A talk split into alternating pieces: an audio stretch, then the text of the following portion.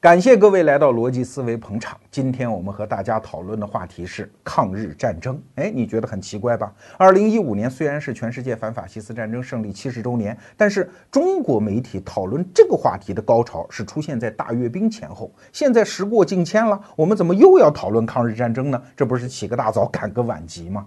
其实你看啊，过去一年间，我们的主流媒体和民间舆论讨论抗日战争，通常是从两个角度出发的。第一就是民族自豪感啊，因为七十年前中国人赢的实在是太不容易了，中华民族是从血泊当中站起身形，我们是用尸山血海的代价赢得了一场惨胜，为全世界做出了那么大的贡献，真是不容易。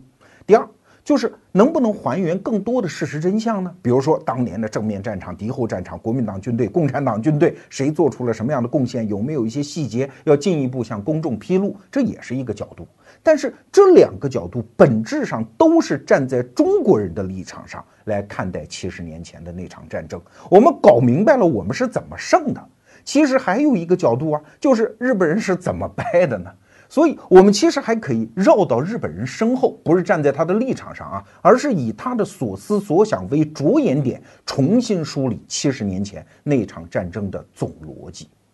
因为第二次世界大战之后啊，日本人头上其实有一句话，这是一个学者讲的啊，就是日本人是通过一次又一次的战术胜利，以便让自己掉入了一个巨大的战略陷阱。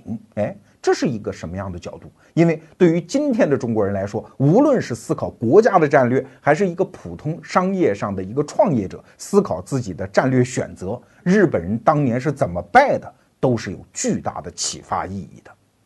我们再来看第二次世界大战，哈，有人给了我们这样的一个图景，说西边一个希特勒，东边一个日本，他们都想吞并全球。有人甚至都画出了战略路线图啊，说希特勒是从西往东打，先吞并欧洲，然后干掉埃及，然后进军中东；而日本人呢，先把中国吞并，然后干掉整个东南亚，然后干掉印度，跟希特勒在中亚会师，然后包围苏联，干掉苏联，然后再去跟南美的国家合作，把美国打掉，然后这两个国家平分地球。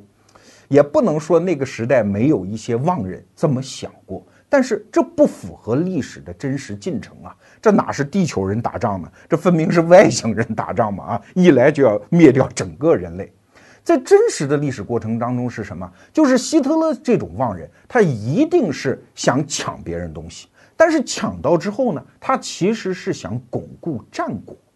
他最后之所以被陷入了一个巨大的战略陷阱，是因为他巩固战果的过程出了问题啊。我们简单给大家梳理一下希特勒的啊。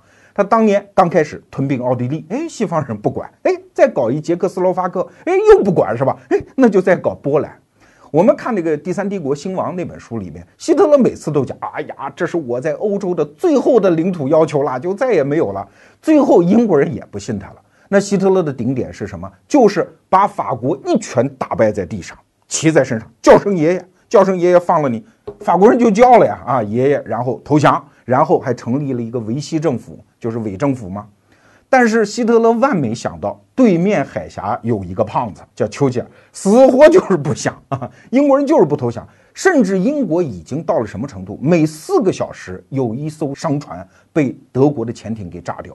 英国本土最后留下的粮食存量只够支撑一个星期，但是英国人就是不投降。丘吉尔有一句著名的话嘛，叫 “Never, never, never give up”，永远、永远、永远不投降。甚至还有一个传闻啊，当时英国的皇室曾经试探说，要不投降算了，不就把法国人打败在地吗？我们不跟希特勒搞了。丘吉尔讲，如果你们皇室投降，我就去加拿大。组织流亡政府，从此宣布皇室为伪政府，是英国人民的敌人。这事儿是不是真的？我不知道啊。看到过一个材料，反正英国人一不投降，希特勒就抓狂了。他老觉得，妈的，我抢的东西，哎，你们都承认这是我的，好不好？你们都不承认，这咋办呢？这东西我用着也不安心呢。所以希特勒当时就琢磨说，是不是英国人背后还有其他势力在支撑呢？他一边在揍英国人，一边就在想，哎。谁在给英国撑腰？一看东边还有一个苏联，所以他就放弃了进攻英国本土的海狮计划，启动了一个巴巴罗萨计划去进攻苏联。你最后不是倒霉催的吗？那个大胖子是你惹得起的吗？所以希特勒最后被一拳干倒在地上，这是他的战略陷阱。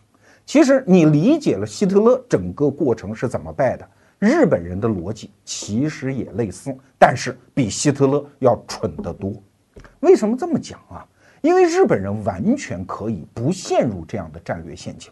大家看看整个欧亚大陆的地图，你摊开，有两个国家的战略形势是非常相似的。一个就是英国，它孤悬在欧洲的海外，是一个岛国，对吧？它可以利用自己的影响力来控制欧洲大陆上的势力均衡。哎，你看在亚洲，日本人的那个战略形势是不是也类似啊？它也是一个岛国，其实它完全可以学英国。一度日本人和英国人关系很好啊，结成了英日同盟嘛。他应该挑拨并扶持中国人去对抗北边的俄国，在亚洲大陆上搞势力均衡，然后利用自己岛国独特的地缘条件去发展海军嘛，就是学英国人那一套嘛。最后建立一个影响力遍及全球的海洋贸易帝国，这是最符合日本人战略利益的一条国家崛起路径啊。但是日本人实在是个暴发户，你想，他从明治维新一直到二战结束还不到一百年。所以他想不到那么多，在战略的功底上，他跟那个纵横世界已经几百年的老牌帝国主义者英国是没法比的呀。他天天就琢磨，哎，英国人之所以牛，是有一个印度啊。你看，印度地盘又大，人口又多，资源又丰富，我的印度在哪儿呢？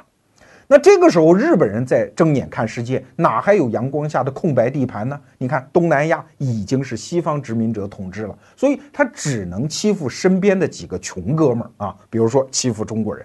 甲午战争，他把中国的台湾给割让了，把朝鲜也给吞并了。然后，一九零五年通过日俄战争，在中国的东北又站住了脚。所以，日本人这个时候他心里想的可就越来越明确了啊，我的印度就是中国的满洲。东北啊，当时日本人有一个文件，现在是真是假，历史学界还有争论啊。但里面有一句话是完整的说出了日本人那个心思啊。那句话叫“欲征服中国，必先征服满蒙；欲征服世界，必先征服中国。”哎呀，听着是大气磅礴呀，很有远见呀。但是这句话蠢到地了，为什么？因为你放弃了一个海洋国家的优势战略地位，把自己硬生生变了种。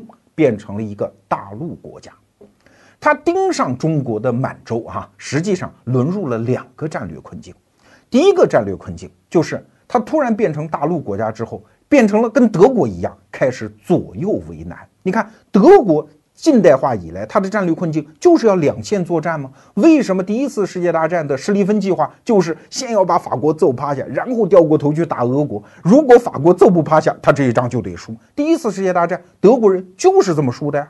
日本人一旦把满洲变成了自己的地盘，他也陷入了两线作战的困境。北边一个苏联，南边一个中国，请问你先对付谁呢？那日本人心里当然是知道的了。苏联国力更强，是一个更难对付的敌人，值得他打起全部精神，集中所有国力去对抗。那于是他心里就升起一个念头，这个念头可就折磨了日本人几十年啊，那就是要赶紧、迅速、马上的把中国人搞定，以便。调转身去对付苏联，请注意我刚才这句话里面最重要的是那几个副词哦，要赶紧、迅速、马上。有战争常识的人都知道，一支军队如果你进入了这样的处境，叫以力速战速决。对不起，你在战略上已经处于下风，因为你这边叫心急吃不了热豆腐。而对方呢，叫事缓则圆，只要对方跟你拖时间，你就完蛋吗？你面对的不仅是一个具体的敌人，还有一个高深莫测的敌人，叫时间呀。当时日本人就是这副德行，而且还有一点哈，你得想，日本人的出身是啥？街头打架的小流氓哎啊，看见你们家有好东西，拿过来。不给不给打架啊！一直把对方打倒在地，说这东西是我的了吗？对方说是你的，拿走吧。哎，于是他抱回家。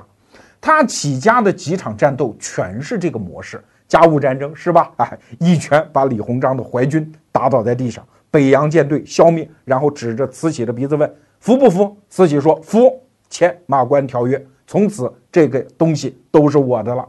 然后，一九零五年打俄国人也是这样，但是俄国人最后咬定了就是不赔款啊，在普斯茅斯条约最后也是承诺啊，所有中国满洲的利益全部让给日本人，承认日本人在朝鲜的权益等等，也是啊，一拳把俄国人打倒在地下，承认不承认？俄国人说承认，那好签字。可是日本人万没想到世界上还有另外一种敌人，就是哦，你打我一拳，打吧，我打不过你。但是你说让我承认这个东西是你的，我偏不承认。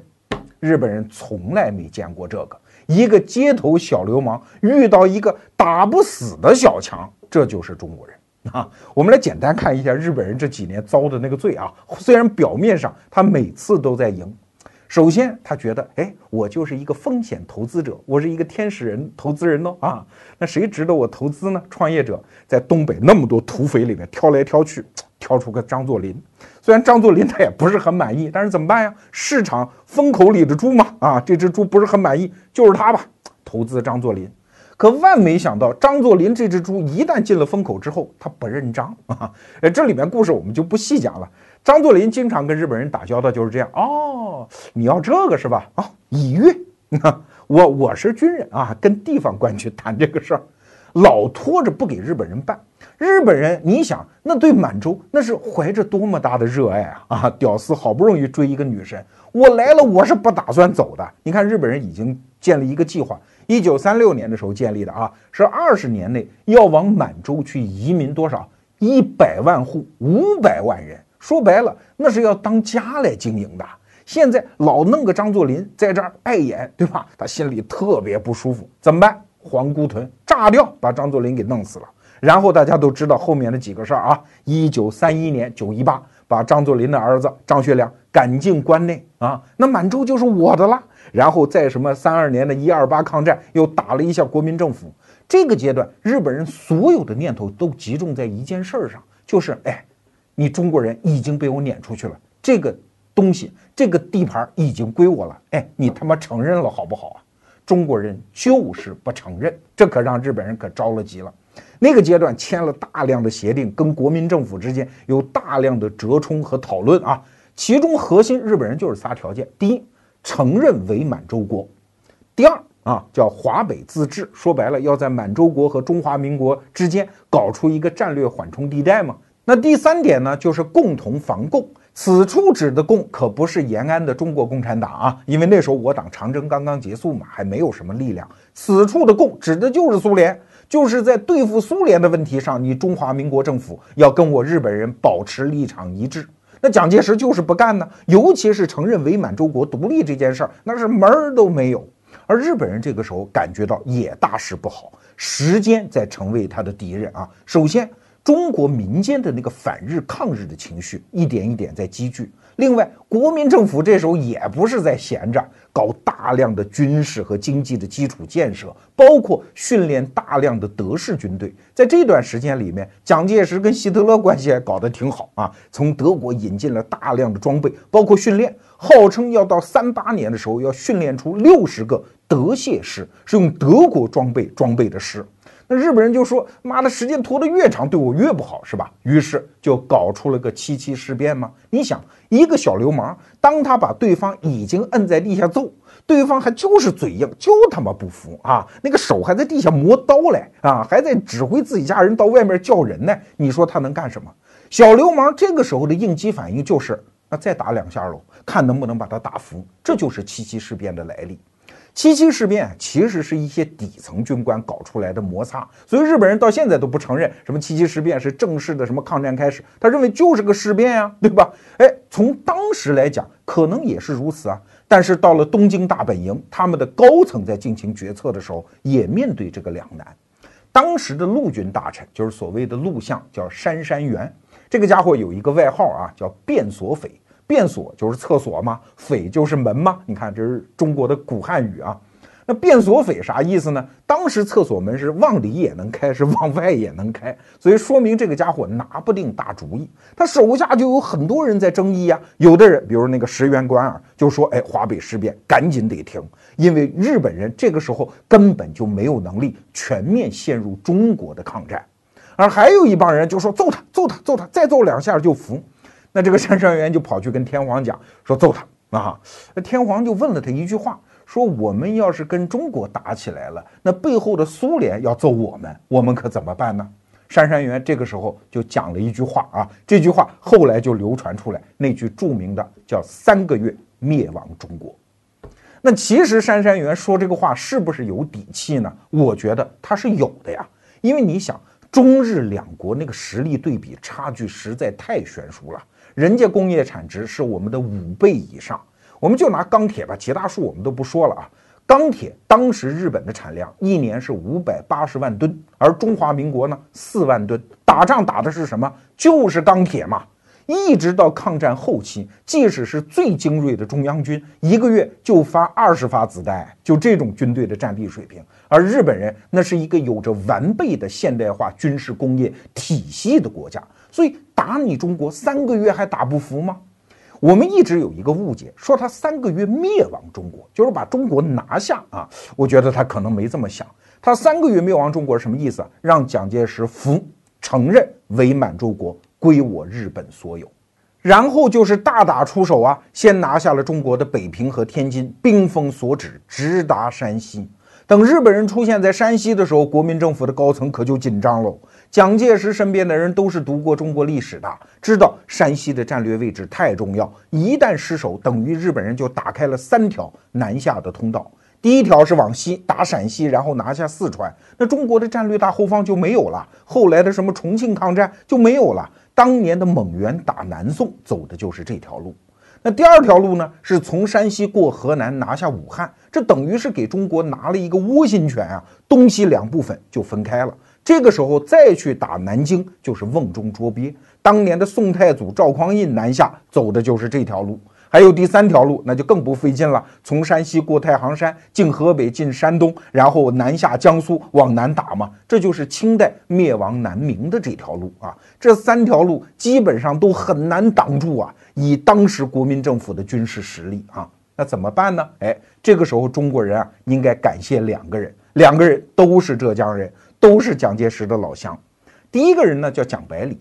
蒋百里是中国近现代最重要的一个军事理论家，他既留学过日本，也留学过德国啊。他后来就写了一本书，叫《国防论》，这里面有一个特别重要的结论啊，呃，就一句话，叫“胜也罢，败也罢，就是不要同他讲和”，其实就是我们刚才讲的蒋介石那个态度啊。你可以把我摁在地下打，但是让我服门儿都没有。因为我中国的战略纵深特别大呀，其实你看这个思想就是后来所谓持久战的思想。那第二个浙江人呢，就是陈诚。陈诚这个人呢，啊，号称叫土木系。什么叫土木系呢？就是他黄埔起家的时候是两个师的基本的人马，一个呢是十一军，一个呢是十八军。你看十一加起来是不是一个土字啊？十八加起来是不是就是个木字啊？所以这叫土木系。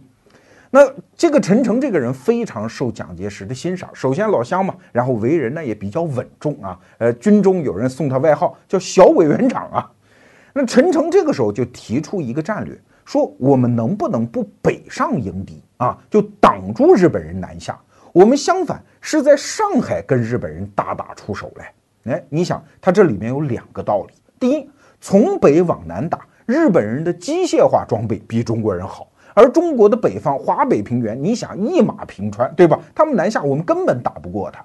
但是如果把日本人调到上海，这可就把战略方向给变化了啊！原来日本人是从北往南，现在可就是从东往西。我们即使上海守不住，一路往西退啊，这是沿着长江退啊。长江的是水网地带，不利于机械化部队的展开，这样我们就具有更大的战略优势啊！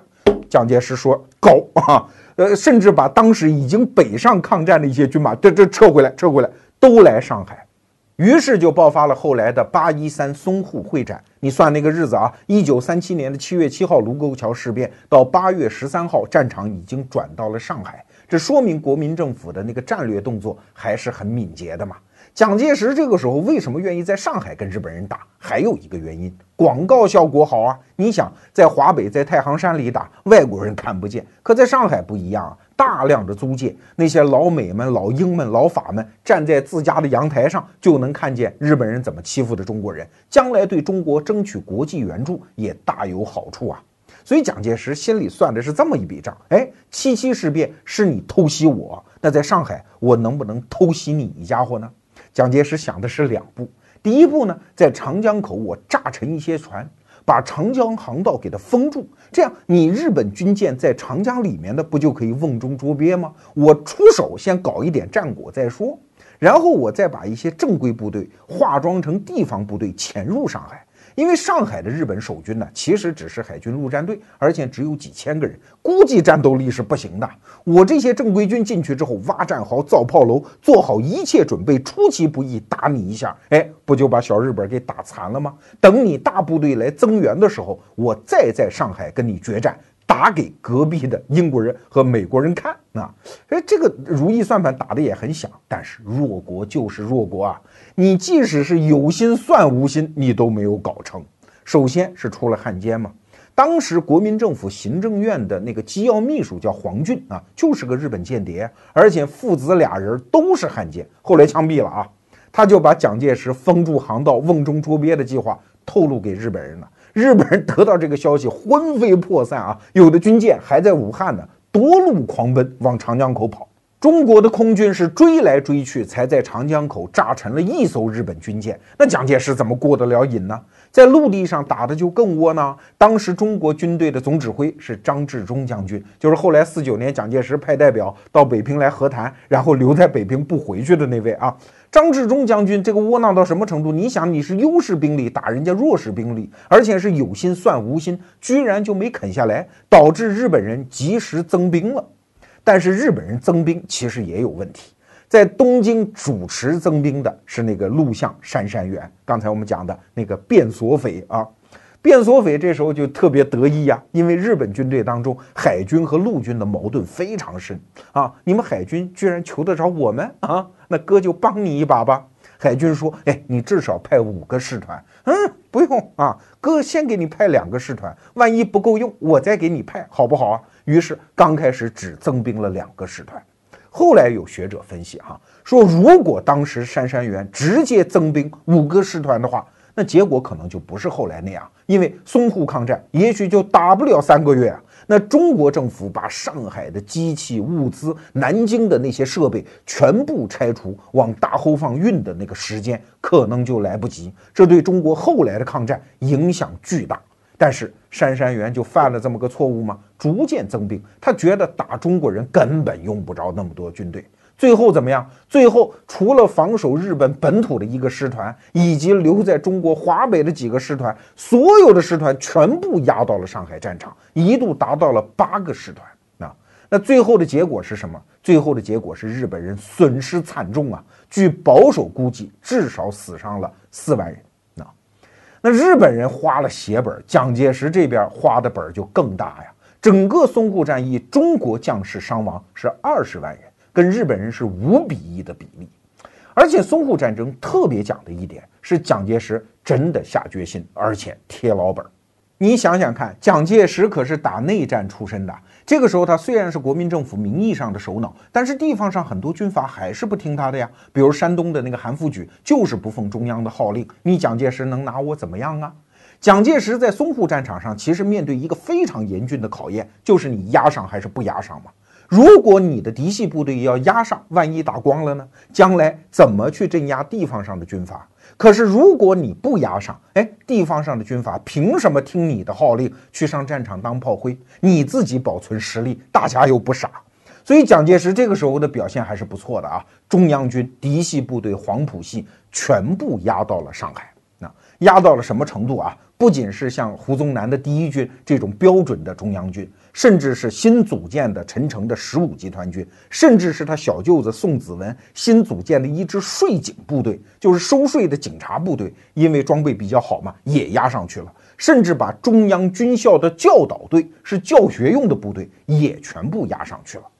当然了，当时全国都在往上海运兵，各条铁路公路都在把部队往上送，可是打得好艰难，好惨烈呀。你看胡宗南的第一军那个装备是最好的啊，德械师上去之后怎么样？第一天减员百分之八十。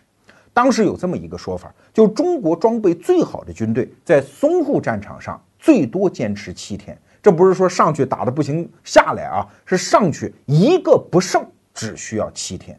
其中最惨烈的还不仅是中央军了，还包括桂系军阀。就是李宗仁、白崇禧的那支部队。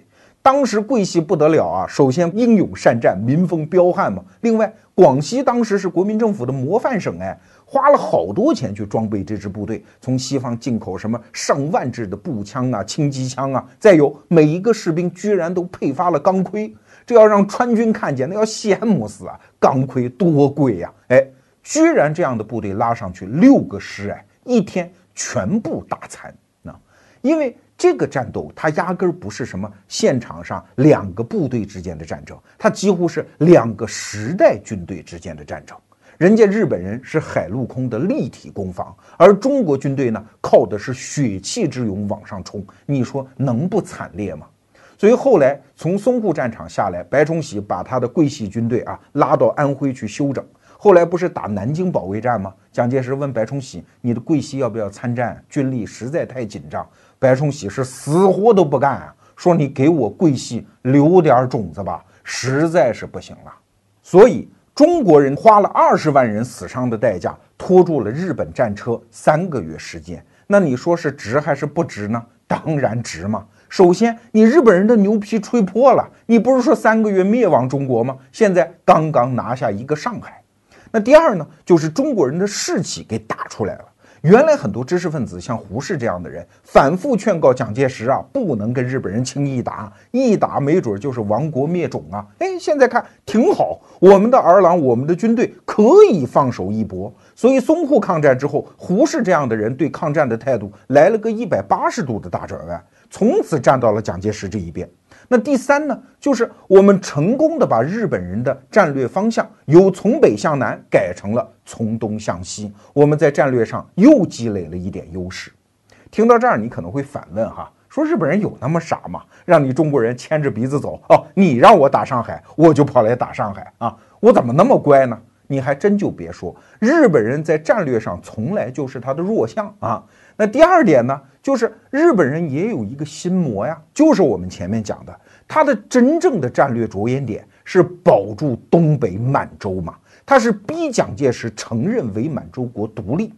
所以呀，他也会算账。在我没有准备好全面灭亡中国的时候，我什么又绕四川呀，又打武汉，我费劲不费劲呢？现在有一个机会，直接把你中国的经济中心上海拿下。如果你还不服，我再往前走几百公里就可以拿下你的首都。我就不信你蒋介石不投降。只要你投降，一千字一画押，OK，满洲我就可以抱在怀里慢慢消化。这就是一个小流氓的心态啊。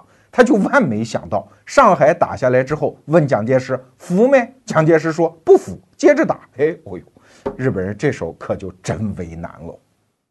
刚才我们讲到，公元一九三七年的十一月份，日本人花了三个月的时间，付出了惨重的代价，终于拿下了上海，淞沪战役就结束了。那现在这个球可就到了日本人脚下，请问你下一步该干什么呢？你要是等蒋介石投降，蒋介石正忙着逃跑呢，现在没空跟你谈这事儿啊。那东京大本营其实就很为难，但是有些人脑子是清楚的，知道日本军队是不能在中国继续泥足深陷啊，你这一脚进去不容易拔得出来的，所以甚至军部还给。前线的部队下了一道命令，画了一道线。你现在看那个地图啊，就是在苏州和嘉兴之间画了一道线。前线部队不允许越过这道线向西，要想扫荡残敌，只能在这道线以东。甚至大本营还提出过一个规划，说如果蒋介石再不屈服啊，继续打压的，怎么打？绕到南边打广州，我把你中国所有的重要的经济中心和出海口都捏在手里，我看你还不投降啊？这是一套规划。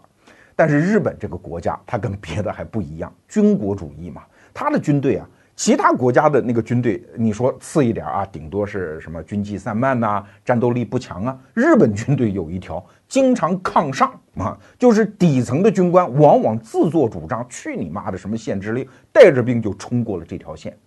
那到了七月中旬的时候呢，一看哟，带冲过去还不错，也围歼了国民政府的几支军队。那天皇说就这么地吧，啊，就点个头吧。反正从上海到南京，按现在高铁来说，也不到两个小时，就一脚油门的事儿嘛，那就踩一脚啊啊，那就踩一脚吧。于是就在十二月份爆发了南京保卫战。那后来发生的那个悲惨的故事，我们都知道了啊，三十万同胞死在日本的屠刀之下。但是我们今天讲的不是这个重点，我们站在日本人这边看，其实他是越来越为难啊。你看，在南京陷落的前后，其实日本人做了大量的工作啊，就是得谈嘛。这事儿我目的是让你屈服，对吧？承认为满洲国是我的，你他妈老跑这 不行，因为跑又追不上，那怎么办呢？哎，托一个老娘舅，谁呢？德国人。那前面我们讲，希特勒跟蒋介石关系也挺好的。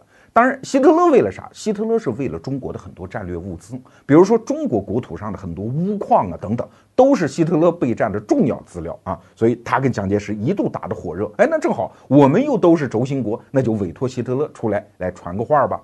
希特勒这时候也在琢磨欧洲的事儿，没空管中国啊，所以确实只负责了传话。那日本人要传过什么话呢？他提了几个条件。第一，还是那个万年不变的老条件。承认伪满洲国独立啊，这你们别要了，这是我的。然后呢，继续老条件，华北自治啊，这是呃给割出一个战略缓冲区嘛。然后他觉得我这一仗打胜了，我总得多要点吧，要不不白死四万人啊。于是又增加了什么内蒙自治。其实日本人拿下山西之后，内蒙其实已经落到他们手里了。然后上海自治啊，后来南京打下来之后，说首都都没有了嘛，那再提一个条件。整个华东都要自治，其实，在日本人看来，这个条件太讲道理了。你想，我死了那么多人，花了那么大代价，我的要求无非是回到了几年前的那个要求，对吧？我没有更多的侵夺你的主权啊。名义上虽然有那么多自治，哎，还是奉你蒋介石为中央政府啊。所以日本人觉得自己很讲道理。那蒋介石这边什么态度呢？根本就不搭理他啊！什么德国人传话没听见。日本人这时候就暴露出大和民族的一个特点，特别认真啊！不仅提了条件，而且还提了最后通牒截止时间，到什么时候呢？一九三八年的一月十五号。大家想，南京陷落是十二月十三号的事情，到一月十五号，这可是整整一个月时间，日本人就戳着刀在那儿等着啊！啊，来谈呐！啊，我们入洞房啊！可是快到了一月十五号，只剩四天了，有点慌了。那这新娘子都已经脱光了上床了，新郎没来，蒋介石压根就不搭理他。于是这个时候就开了一个天皇的御前会议。那一天啊，当时的日本首相近卫文磨还生病了，天皇等不及了，生病生病吧，剩下人来开会啊。整个御前会议呢，大家都没招啊，因为这个局面已经是一个烫手山芋拿在手里。最后有一个人就发表各自的演说，说啊，这这个天皇陛下，你不要着急，蒋介石他妈这回要是敢不来，不答应我们，我们就给他来一绝的，就是我们永远不以他为谈判对象，就是我不搭理他了，咱俩绝交，但是又不宣布两国的在外交上绝交，又不是宣战啊，我就是不以你为谈判对象啊。哎，天皇听着挺解恨啊，反正还有四天，咱们再等等。那到了正日子，就是本来应该拜堂的时候啊，一九。三八年的一月十五号上午九点，日本大本营召开紧急会议。蒋介石这新郎是真他妈不来了啊！不来怎么办呢？那当时的陆军的总参谋长叫载仁亲王，这是一皇室的人啊。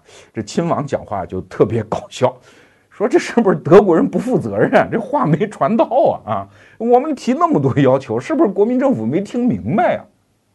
那这个现场上呢，主要是两派。一派呢是文官啊，文官反而这时候特别激进，这是以当时日本的外相广田弘毅为代表。广田弘毅说：“哎，四天前不是在天皇陛下前面已经讲过了吗？如果十五号他不来，我们从此之后不再搭理他。我们日本大日本帝国不再以中华民国的蒋介石政府为谈判对象。我作为外相，你们还不相信我吗？我就这判断啊，他这时候没有谈判的诚意。”而另外一个人呢，就是陆军参谋部的次长，这个人叫多田骏，他其实脑子是比较清楚的啊。说你们这帮人，你想想看，你们原来说要打上海，打什么卢沟桥啊，发动七七事变，是为了应惩中国，就惩罚中国人，不是说好像一拳打着蒋介石就服吗？可是你们有没有想到，蒋介石如果不服呢？如果他就是不服，你说我们咋办？那这一天啊，那个近卫文磨首相他病好了，他参加会议，一言不发。一直到会议的最后，他说：“那既然这个广田弘毅外相喊得这么激烈哈，我们就听他的吧。”于是就在第二天，就是公元一九三八年的一月十六号啊，一月十五号的第二天，拜堂澄清失败的第二天，发表了所谓的禁卫声明。禁卫文麿前后发表过三次声明啊，这是第一次。这话说的就特别绝。第一，叫无论任何情况下，大日本帝国再也不以蒋介石政府为谈判对象，我从此不搭理你了。那第二条呢？坚决拒绝任何调停。你听这个哪是一个现代化政府该讲的话呢？这简直就是一个回娘家跟丈夫闹的一小媳妇儿嘛，对吧？就是无论发生什么情况，我绝对不会回去的。谁过来劝我，他妈就骂谁祖宗八代。他就是这句话，您知道吧？所以你看后来发生了什么？转过年去，到了一九三九年，近卫文磨首相又前后发表了两次声明，这就是所谓的近卫第二次和第三次声明。第三次声明是在一九三九年底十一月份发表的啊，这就正式提出来所谓的“近卫三原则”，这在历史上很有名的一个词儿啊。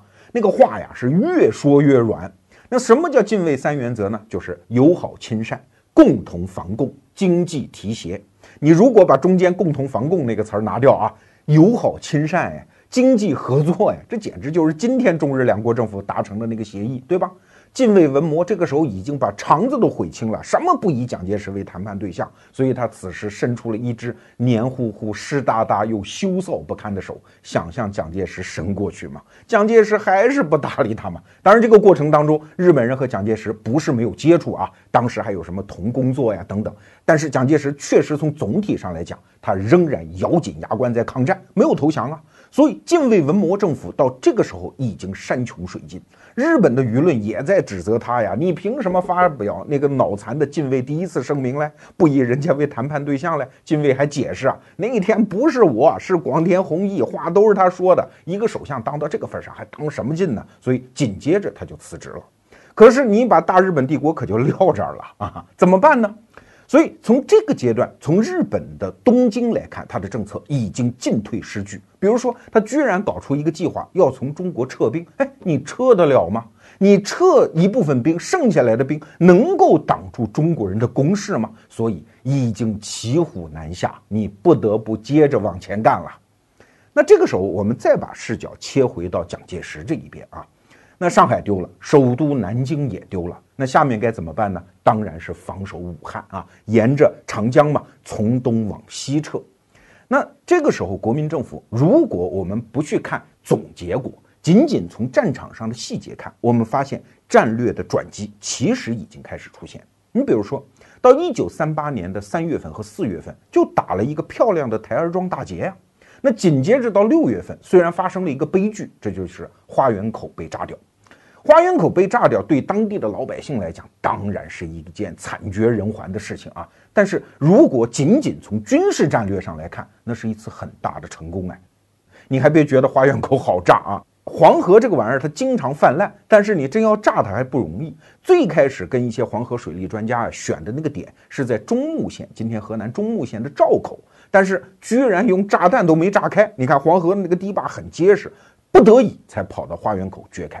那掘开的结果，当然老百姓倒了霉了，但是日本人也倒了霉了。黄河一冲而下，从此整个中原大地是一片泽国。最后甚至是把一支日本军队拦在了黄河南岸，最后被中国军队全歼啊！当然这个小战果并不重要了，重要的是形成了一个战略态势，日本人彻底断送了从北往南打的这条路。所以后来的武汉会战就变得比较好打了，只需要注意从东向西这一个战略方向。其实武汉会战啊特别值得重视啊，因为虽然武汉后来还是丢了，但是中国军队的打法不一样了，不再像刚开始那么死心眼了。你看，无论是平津还是后来的上海、南京，都是据城死守啊，就要跟优势的日本部队争一城一池之势。但是武汉会战就不一样，它是节节败退。虽然“败”字不好听啊，但是它成功的阻截了日本军队四个月时间，也让他是抛尸无数。整个武汉会战的战场所及，包括安徽、江西、湖南、湖北、河南啊。最后，武汉有人说啊，叫武汉保卫战，其实这个话不确切。为什么？因为武汉没有保卫嘛。最后是一座空城，该迁移走的物资啊、人员全部都搬走了，城门四开，交给你日本人了。那最后呢，还出现了戏剧性的一幕：蒋介石为了为全民表率嘛，啊，我最后走啊。很多人还以为他要留在武汉过生日啊。那当时呢是十月二十三号啊，蒋介石觉得差不多了，都撤光了，我该走了。他这时候已经没有专机了，他要搭民航航班走，但是发现民航航班突然飞走了，那就剩他一老头子在武汉。哎呀，好着急，最后搞到了一架飞机。可上了飞机之后，他就傻眼了。为什么？这个飞机的驾驶员啊，刚学完本儿，还几乎没上过天啊。然后那个导航员呢，也是个菜鸟。飞机上天之后就已经迷路了啊！这飞哪儿去了？很快又发现这飞机没怎么加满油，所以不得了，又得回武汉加油。可是你知道，蒋介石是贴着最后时间走的，这已经是二十四号。二十四号，当时估算日本兵就该进城了啊！在在武汉机场降落的时候，整个机场已经埋上炸弹，准备马上爆破就毁掉嘛。机场的整个照明设施已经没有了，撤掉了。飞机是在一片昏暗当中缓缓降落，后来搞上油再起飞的时候，距离日本兵进城已经只剩了几个小时。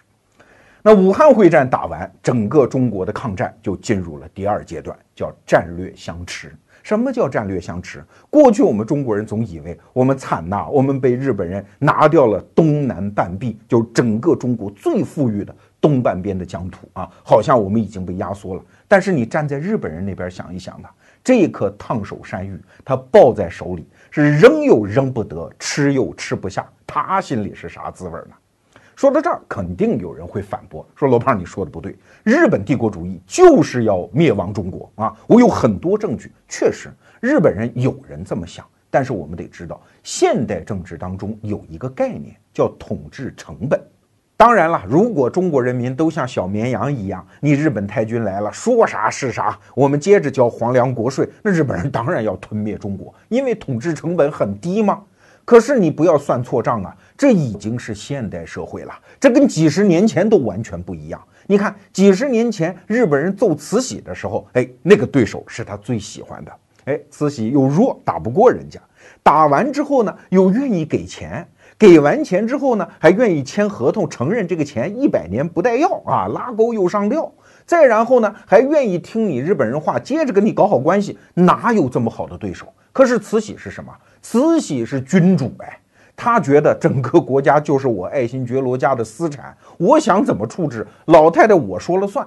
所以你看，过去经常有那种灭国战，它都是建立在国家是某些君主和国王的私产的基础上。你像在欧洲中世纪那个时候也没有主权国家呀，那些君主说打一仗输了算了，这片地割给你了，因为这叫赔款嘛，这只是土地是财产的概念。但是随着现代主权国家的建立，人民的意识形态的共识，哎，我们以前节目多次讲过，什么叫现代的国家呀？什么叫民族国家？是一个想象的共同体，它已经不是任何人的私产了。蒋介石牛怎么样？他敢向日本人投降吗？所以我们在历史上不是替蒋介石说话啊。蒋介石在中间如果投降，他根本就不具备统治下去的合法性。所以无论从理性上和感性上，蒋介石也只有咬紧牙关坚持下去。这个时候，我们再反过头来看日本人，他虽然处心积虑要占中国人的便宜，但是有个成本问题啊。他花十块钱打仗，如果只能在中国搜刮一块钱的资源，那太君又不缺心眼儿，这种赔本买卖他怎么会做呢？你看第二次世界大战之后，英帝国为什么从全世界的殖民地都你们独立吧啊，我走了？为啥？成本不划算嘛？因为当地的民族共识开始形成，你一个外族人的统治再也不具备合法性了。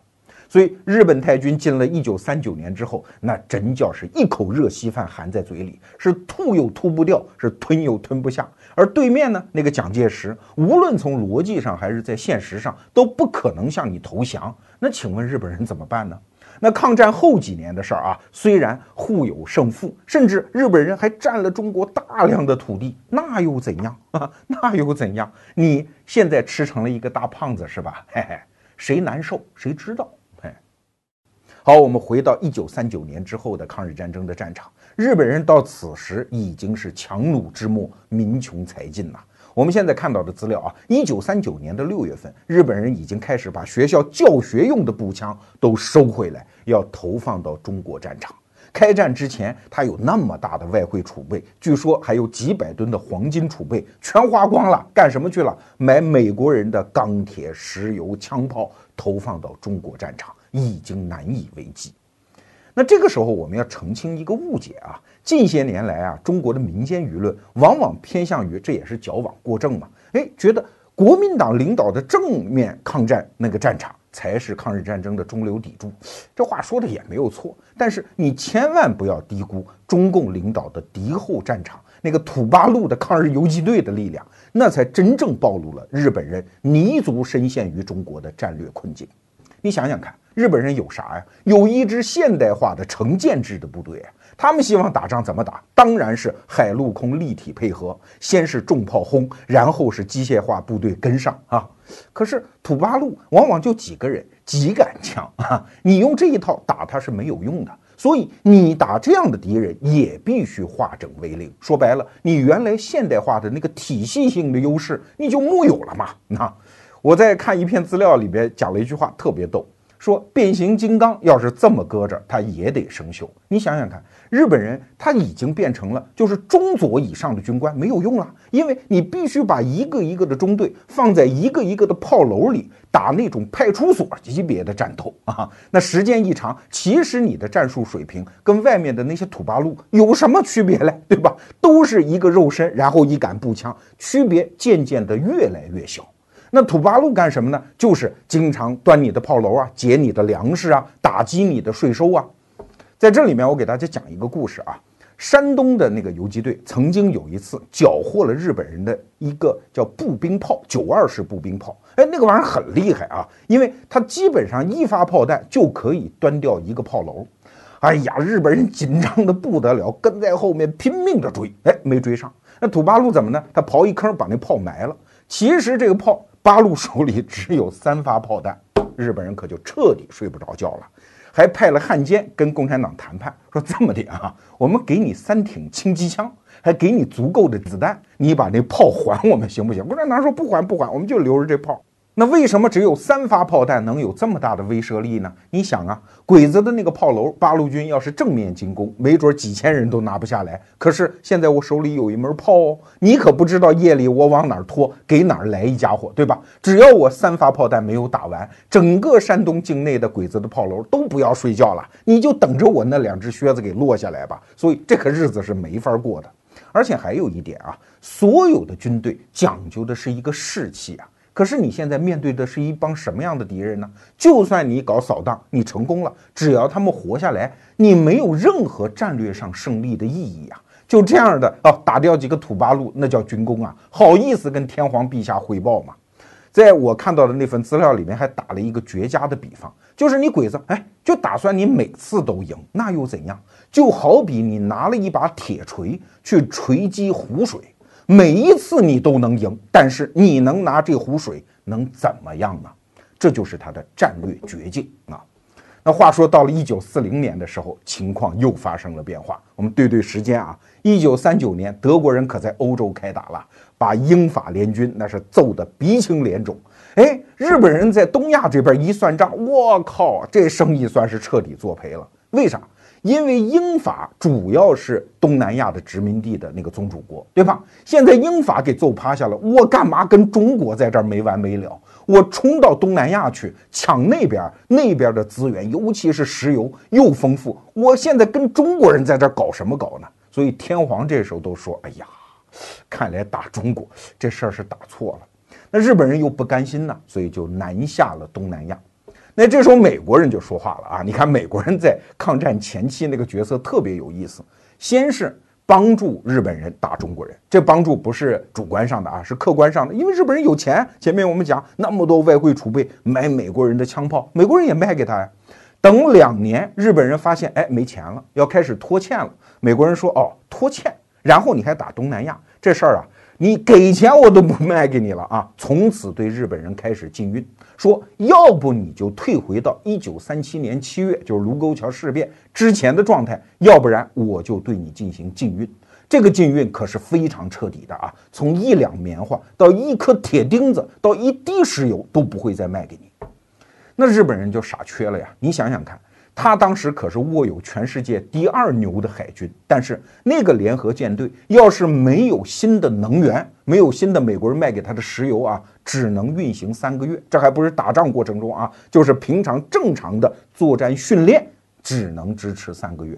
所以你看，当中国人把日本人拖入这样的战略绝境的时候，他就必须干一件事情，就是跟美国人放手一搏。这就是为什么一九四一年日本人一定要搞珍珠港事变的原因。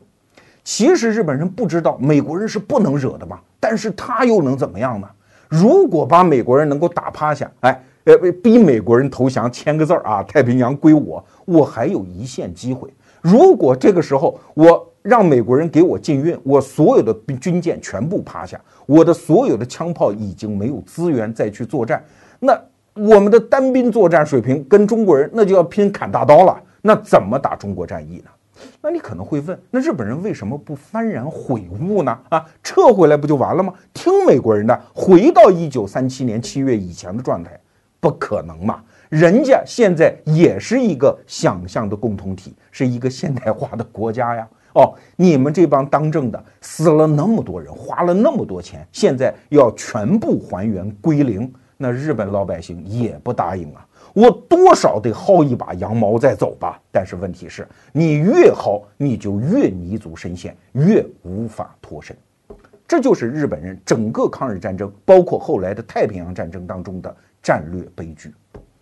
我们来看一个场景啊，《大公报》的有一个记者曾经采访过一个中国军队的那个中层的军官，说你对中日战争到底抱什么样的态度啊？他说我们必胜啊，中华民族必胜啊。哎，说那胜利之后，请问你要干些什么呢？那个军官笑了笑说：“嗨，胜利我肯定死了。这场战争，军人肯定要死光的。所以你看，这是一个多么悲壮的场景。但是它折射了中国什么样的战略地位？就是我们肯定能赢，即使我们的军人死光了，我们都能赢。而反观日本呢，是你每一场仗都在胜，但是谁都知道你肯定会输，所以。在珍珠港事变之后，蒋介石连那种私下的、偷偷摸摸的跟日本人的谈判都已经停止了。我知道你肯定会输。蒋介石在最难的时候，在自己洗澡，据蒋纬国后来回忆啊，洗澡的时候痛哭流涕，大声的一个人在浴室里喊妈啊叫妈，所以他已经到了痛苦的边缘，但他知道我一定能赢嘛。